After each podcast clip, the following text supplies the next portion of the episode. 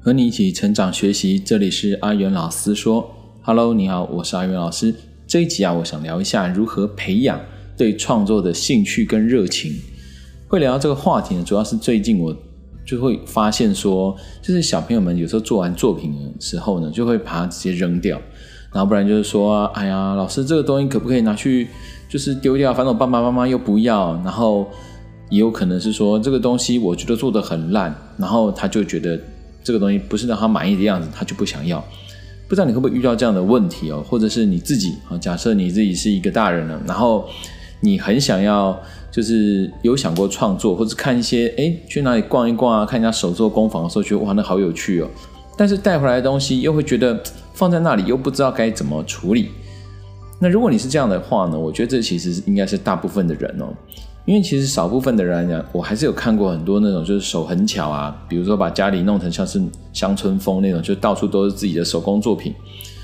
或者是那种就是可能很有余裕，然后可能现在家境还算小康还不错的，那有的女主人呢就很喜欢动动手，然后去做了很多的这种家事摆在家里。当然，如果你是这样的人，我想你就不太需要听这一集的内容。不过，如果你算是就是对艺术有兴趣，但是呢又觉得说好像。不知从何着着手，或者是说小朋友家里小朋友呢，有这种就是作品带回来，你也不知道该怎么处理，然后你就会把这种哎呀做成这样的作品不知道放哪里的告诉他，那连带的小朋友也就不太重视自己的作品，把它扔掉。有这样问题的时候，其实我会请大家再去想一想啊，就请你想想看，你想想看，如果今天小朋友的作品，他之所以是小朋友的作品，就是因为他这是个呃等于是成长阶段的一个证明嘛，不管是好是坏。哦，我相信对个人也是，就是这个东西它是一个成长的印记。当然，随着你，如果你真的持续在做，你肯定是越做越好。那你回头看的时候，诶，它就是一个成长的过程，你感觉自己在进步。那如果说你不是那么长期的做，但至少这个时间其实也是一个创作的回忆啊。因此，我的想法是建议说，我是建议你，如果如果有这样的问题，可以准备我们的数位相机，现在很方便，因此你就可以拿数位照相把它拍起来，然后呢，投稿。呃，投稿作品，把作品拿来投稿，或者是拿去参加一些比赛，好，这是我今天的建议。那怎么这个要怎么去说明啊？我想跟大家讲说，第一个，我们不是现在照相已经不像以前拿一个传统相片，然后还要弄半天三十六张拿去洗，所以呢，数位相片其实非常的方便，再轻轻一按，然后找一个呃光线充足的地方拍一下，马上就有了，啊，作品马上就拍起来。那当然建议，如果是立体作品，就多角度多拍几张嘛。那其实拍起来之后呢，某个程度它的纪念性它已经完成了。那在我们现在这个时代啊，其实你说云端硬碟其实也非常的方便啊，尤其是 Google 的云端硬碟，我自己用了很多的这个不同的，等于算是云端硬碟的时候，我发现或者比如说云端放照片的地方等等的，但是后来还是发现只有 Google 最可靠。之前用过一个叫做 Flickr 的这个。城市哦，就会发现这个网站呢，最后临时一改变，结果我前面辛苦存的东西全部都付诸流水。那 Google 的相簿啊，目前是没有上量容容量上限，所以以至于就是如果你下载了 APP，你可以就直接就是手机它直接就把你的这个照片啊直接上传哦，是是不公开的方式，然后上传，而且是它就是说在高画质的方式上传哦，不是最高，因为有的人可能拍一张照片要到十十枚啊，二十枚那个很大。那事实上，它的高画质已经非常的清楚。那高画质是没有限定容量的嘛，所以就可以无限的上传，就很方便。所以甚至后来我才发现，连影这个连影像，我们摄影都可以上，都没有容量上限哦。所以你你如果你的 Google 的这个账户并没有就是额外买空间的话，事实上照片就可以无限放下去哦。那我相信啦，如果在在这个我们。至少十几年、二十几年，Google 这个公司应应该是大到就是全世界不可能让它去倒啊。所以放在里面的照片，你等于就是可以永远存续在上面这样子，那是不是就很方便哦？这是第一个。那再来呢？呃，我其实投稿是我很推荐的东西。那投稿也有分强度高跟强度低嘛。如果你参加是那种专业级的那种投稿，那就很困难。不过对小朋友来讲，我是很推荐，就是投稿国语作国语日报的这种小画家。那小画家基本上以前也是要寄作品过去，但现在也是怎么样？拍起来之后，提供他这个姓名、嗯嗯身份证字号、地址啊等等的资讯。这个其实上网去呃打关键字“国语日报投稿”，嗯，就可以查到相关这个作品投稿的讯息资料。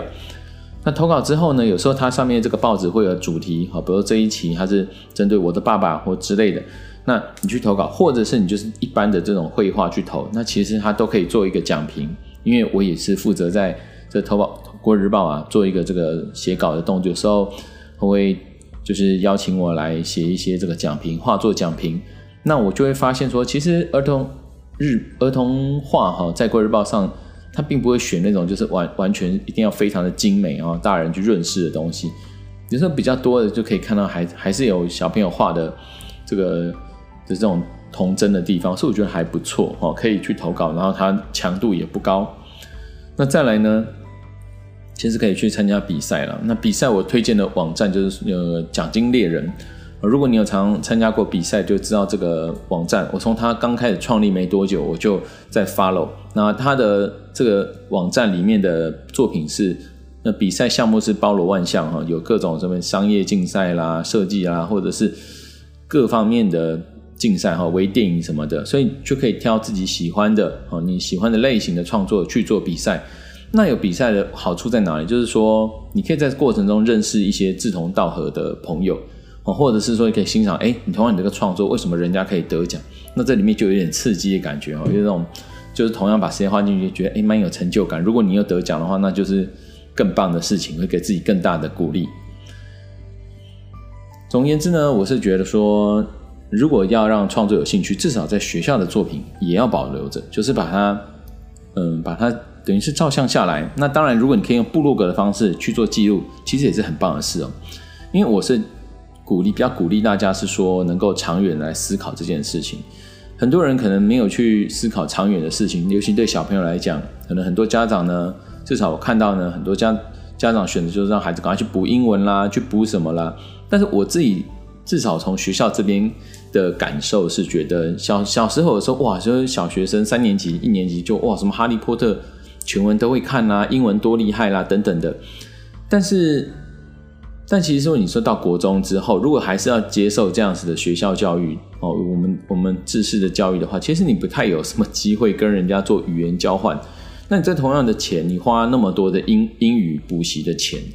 你说真的是有用吗？培养，对，有人说培养一种语感，但是这个东西其实你到大学，你过了六年之后，你的语感，你说你真的会跟人家差到很多吗？这个我觉得下一集之后有机会可以再聊聊，呃，这方面。我觉得我实际看到的一个现状跟大家分享，所以今天呢，我觉得讲到这创作热情啊，还是讲回来这个主题，就是说，小朋友创作创作他会觉得这没什么，但他过只是一个嗯游戏的阶段。但是如果大人呢，我们或者我们自己我的创作能够有意识的把它，比如放到部落格里面去做一个呈现，其实这是更高端。因为你想嘛，一个小朋友他成长的过程有这么的长，哦，你的人生也不见得是很短，还继续往下走的时候。也许你前面的创作看起来很很朴实无华，但是随着你的记录啊，不断的记录，哎，比如说这个小朋友他是二年级的作品，三年、四年级的作品，他每次他都做个很精细的记录之后，你想想看，如果今天他去以后到国外去应征学校或者什么的，他把他的这个过去的资历啊、成长资历洋洋洒洒一次的累积出来，哎，人家就觉得哎，你是一个很认真经营自己成长的人，那相对来讲是不是对你更加的敬重？反过来说，如果今天你一直觉得这个没什么，只是做是没什么，可是在我的眼中，有时候我们在现场看到的眼中会觉得，其实每一次他他动笔或是